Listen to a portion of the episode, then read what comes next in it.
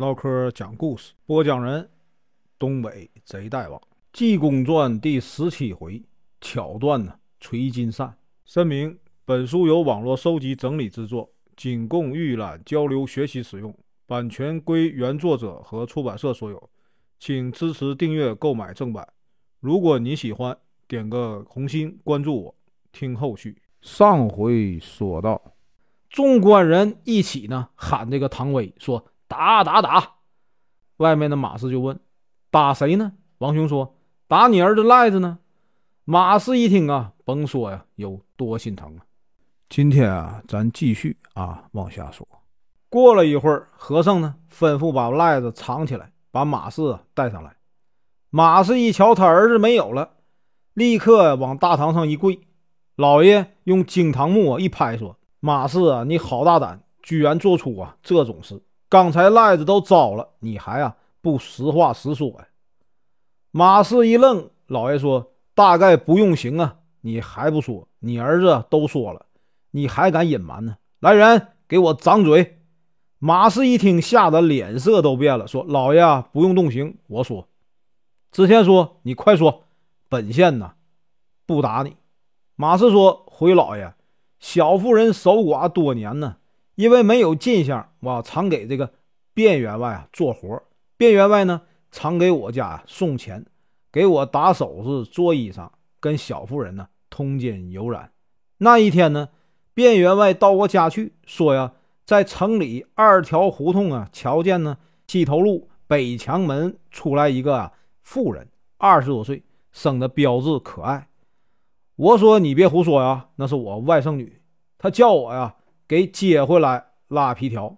我说不行，我外甥女啊是贞洁烈女。后来呢，她交给我一对金镯子，一套啊垂金扇，叫我给搁到外甥女家里去。她说只要能拆散他们夫妻，就给我五十两银子。我把镯子留了一只。那天呢，我去外甥女家里头，趁她出去方便。我就把这个镯子、扇子放到箱子里，这是我办的。后来有什么事儿，我就不知道了。那都是卞虎啊做的。那天呢，李文龙找我，叫我把外甥女带回来，我也不知道怎么回事这是啊真情实话。老一听，吩咐王雄、李豹给我传卞虎。和尚说：“老爷，你传得来吗？”知县说：“怎么传不来啊？”和尚说：“你想啊。”卞虎是兵部尚书的儿子，家里呢手下人呢极多，又是深宅大院，你还没去，他都跑了。知县说：“依圣僧看该怎么办呢？”和尚说：“我带着这个王雄啊、李豹、赖子去抓他，我呀自有道理。”知县说：“好啊，圣僧辛苦一回吧。”和尚带着王雄、李豹、赖子出了衙门，来到了马氏家中。王雄说：“圣僧。”咱们怎么拿卞虎啊？和尚说：“赖子，你到卞员外家那去，你就说呀，说你娘说的，叫这个卞员外啊，不用等晚上啊再取，夜长梦多，这就发轿子去取，带上五百银子。你再说我娘说的，新人出轿子，叫这个卞员外亲自啊递给新人一个苹果，为的是平平安安。你别提打官司，照我这话说。”赖子说：“行啊。”他本来就傻呀，立刻就到这个卞员外家去了。刚到卞虎的门口啊，家人都认识，说：“哎，赖子来做什么来了？”赖子呢就把这个济公啊教给他的话学了一遍。卞虎一听啊，满心欢喜，打发这个赖子回去了，立刻叫陪亲的太太啊敲锣打鼓，抬着轿子来了。王雄、李豹就问和尚怎么办呢？轿子来了，娶谁呀？和尚说。我上轿，你们两个扶轿杆。你们两个先要啊五百银子，每人呢带二百五。我和尚上轿到那儿啊，下轿拿他，要不然呢拿不住他。正说着话呀，轿子到了。和尚先把门关上，叫这个王雄、李豹说呀：“新人上轿记十二属相，叫陪亲太太回去。”王雄、李豹隔着门一说。外面的陪亲太太自己呢回去了，外头鼓手就叫开门，别误了吉时。和尚说：“吹个大开门啊！”外头就吹起来。和尚说：“吹个小开门，吹个半开门。”外头说：“不会呀。”和尚说：“打个花的声。”外头就打。和尚又说：“打个孙大圣。”出手说：“不会呀。”和尚说：“拿红包来。”外面就从门缝里啊往里哎扔红包，包的钱。和尚说：“啊，扔一个一门五福，扔两个二字平安，扔三个呢三阳开泰。”和尚说。还是啊，撒满天星吧。都说完了，和尚呢，滋溜钻进屋里。王雄呢，一开门，花轿抬进来，跟着的管家认识王雄、礼报。哎，二位来帮忙吗？王雄说：“可不是，五百银子带来了没有啊？没带来，可不上轿啊。”管家说：“带来了，把银子啊给了二位班头。”花轿堵在门口了，和尚上了轿子。王雄、李豹扶着这个轿杆啊。吹吹打打，到了卞虎家里，轿子一落地啊，卞虎就拿着一个苹果呀，往轿子里递。和尚呢，接过来就吃，随手啊就揪住卞虎的手腕。卞虎心想：这么美人啊，手怎么这么粗啊？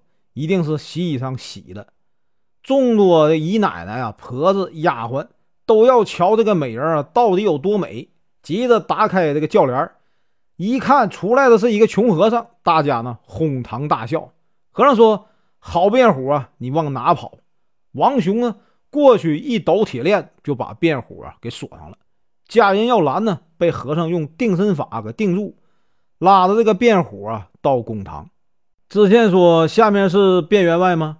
卞虎说：“老副台。”知县说：“卞虎啊。”卞虎说：“张甲三知县官啊。”知县说：“好恶霸呀！”辩护说：“好长官呢。”老爷勃然大怒，说：“呀，辩护，你好大胆子，竟敢目无啊官长，咆哮公堂！你为什么定计陷害啊良家妇女和马氏通奸？还不实话实说？”辩护说：“我不知道。”知县说：“大概好端端问你啊，你是不会说呀！拉下去，给我重打呀四十大板！”官差。立刻将卞虎摁倒，打了四十大板，只打的皮开肉绽，鲜血直流啊！老爷又问：卞虎本来就是公子哥出身，从来没有受过这样的苦，哪里支架得住？忙着就说呀：“老爷不用打了，我实说呀，我原来是与马氏通奸。那一天呢，我见到郑氏貌美啊，一问马氏，才知道是他外甥女。他说是贞洁烈女啊。”我家有一个教书的先生，姓童，名介梅。他给我出的主意啊，叫我买一对镯子，一把小扇，先叫马氏给郑氏啊栽上章。我家开着一个绸缎店，那天故意说呀，请李文龙写信。童先生给我做了两首诗，一首词，拿一对耳环，我派人给李文龙送去，故意啊叫李文龙知道，好休他妻子。我可以托媒人呢，说到我手里，都是童先生出的主意。知县立刻叫这个书班写了口供，问卞虎认打认罚。卞虎说：“认打怎么样？认罚怎么说？”知县说：“认打呢，我革去你的员外，照例重办；认罚呢，罚你五千银子。”卞虎情愿认罚呀。老爷把马氏叫上来，打了四十嘴巴子。知县说：“我念你无知，便宜你下去拒绝，以后啊，应当安分守己。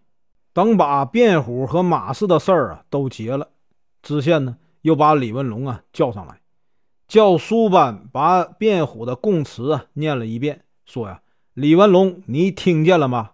你妻子啊本是贞洁烈妇，无故呢含冤受辱，你趁这个机会接回去，好好待她。”本县呢，赏你啊五千银子，立志读书下去吧。李文龙啊，给知县磕头，千恩万谢。卞虎啊，给了银子。李文龙带着妻儿啊回家，都打发走了。知县才说：“圣僧在我这儿住几天吧。”和尚说：“我还有那五百银子啊，赏给了王雄和李豹二人。我呀，明天就走，要到白水湖啊捉妖去。”知县白酒啊，款待和尚，一直啊喝到深夜。本文结束。感谢观看，请听后续。